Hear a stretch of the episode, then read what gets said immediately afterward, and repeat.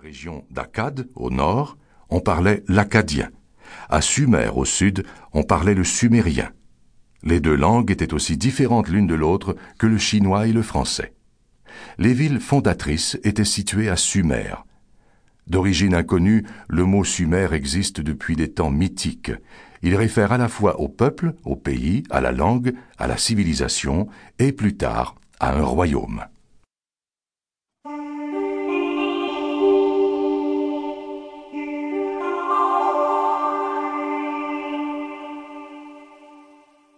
La civilisation et la ville.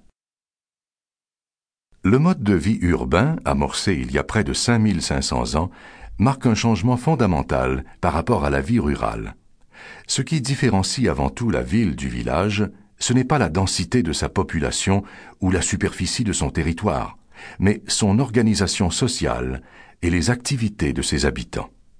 Certains, comme les marchands, les scribes et les prêtres, s'occupent exclusivement d'échanges commerciaux ou de tâches intellectuelles. Les artisans spécialisés travaillent manuellement, mais les matériaux de base qu'ils transforment proviennent des villages environnants et parfois de régions très éloignées du centre de fabrication.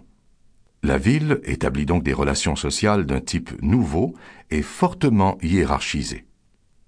La ville, c'est aussi un système d'habitat plus concentré qui a permis l'aménagement d'installations et de services impossibles à mettre en place à l'échelle familiale ou individuelle.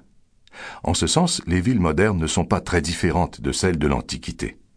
Au Québec, par exemple, la ville de Montréal a été électrifiée en 1879, mais certaines régions rurales n'ont connu l'éclairage électrique qu'au début des années 1950. En ce début du XXIe siècle, l'accès Internet haute vitesse est offert dans toutes les grandes villes, mais au Québec comme ailleurs dans le monde, il est encore indisponible dans plusieurs régions éloignées des grands centres. La ville a favorisé la spécialisation des tâches et la création de nouvelles fonctions. Elle a par conséquent transformé les rapports sociaux et de ce fait contribué à la concentration du pouvoir aux mains d'une classe privilégiée. Celle-ci, grâce à ses moyens financiers, a par ailleurs encouragé le talent des artisans et stimulé leur imagination pour afficher sa propre réussite, en souhaitant se procurer des biens et des objets inaccessibles à la majorité des individus. D'autre part, les chefs des villages ont incité leur communauté à produire des biens pour répondre aux besoins des citadins. Ceci leur permettait alors de profiter des produits de luxe de la ville et d'afficher ainsi leur propre pouvoir et leur importance la ville instaure de plus un mode de vie et des manières que les élites villageoises cherchent à imiter pour le prestige. C'est ainsi que cet ensemble de rapports complexes instaurés dans les villes a donné naissance aux civilisations. Notons que dans la langue grecque, le mot cité est à l'origine du mot civilisation. Les mythes sumériens, c'est-à-dire les récits fabuleux ou légendaires, accordaient une telle importance aux villes qu'ils les situaient même à l'origine du monde.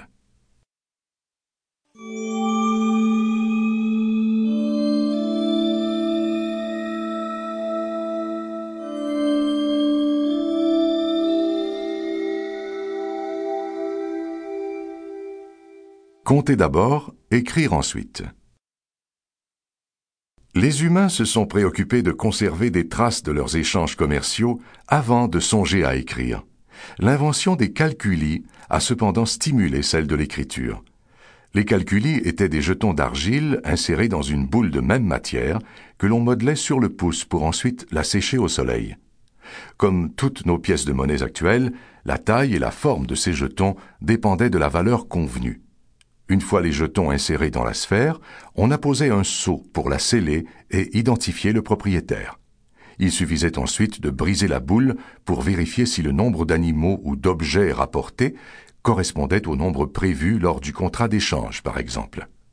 Avec le temps, il n'a plus été nécessaire de briser la boule, car le contenu était noté à l'extérieur, juste à côté du sceau. Par la suite, les jetons ont disparu et les boules se sont aplaties pour former des tablettes gravées de coches ou d'empreintes de grandeur variable selon la valeur attribuée à chaque signe. C'est la naissance des chiffres. Si l'on tentait un parallèle avec les mathématiques modernes, ces variables pourraient se comparer aux exposants qui nous dispensent d'ajouter des séries de zéros pour exprimer un nombre élevé. Puis à Uruk, environ 5250 ans avant le présent, on invente des pictogrammes pour représenter des objets.